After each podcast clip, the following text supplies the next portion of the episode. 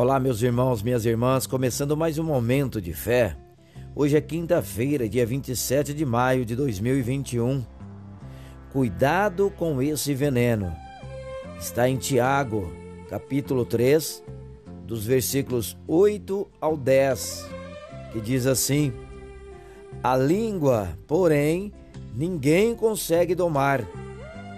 É um mal incontrolável, cheio de veneno mortífero com a língua bendizemos o Senhor e Pai, e com ela amaldiçoamos os homens, feito à semelhança de Deus. Da mesma boca procedem bênção e maldição.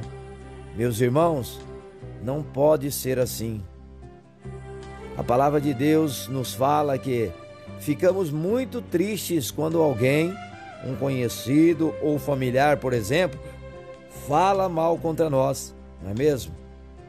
É horrível ser vítima de fofoca, principalmente de alguém próximo. Mas, e quando somos nós a fazê-lo? Aí buscamos alguma justificativa.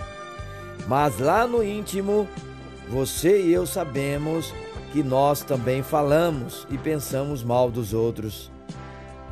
Para algumas pessoas, isso já se tornou um hábito terrível e, quando dão por si, estão maldizendo alguém.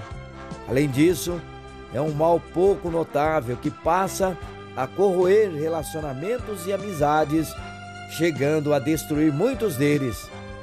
Tudo isso por causa da nossa língua, tão cheia de veneno malicioso.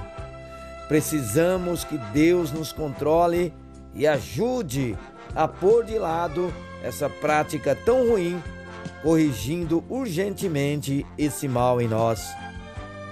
Fale com Deus agora, fale com Ele. Senhor Deus, perdoa quando falo mal de outras pessoas, ó Pai. Eu sei que não tenho esse direito e fico triste quando fazem o mesmo comigo.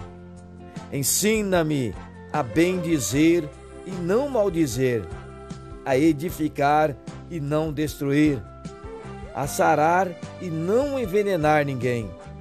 Que eu possa orar pelos outros e por seus problemas em vez de criticar e condenar.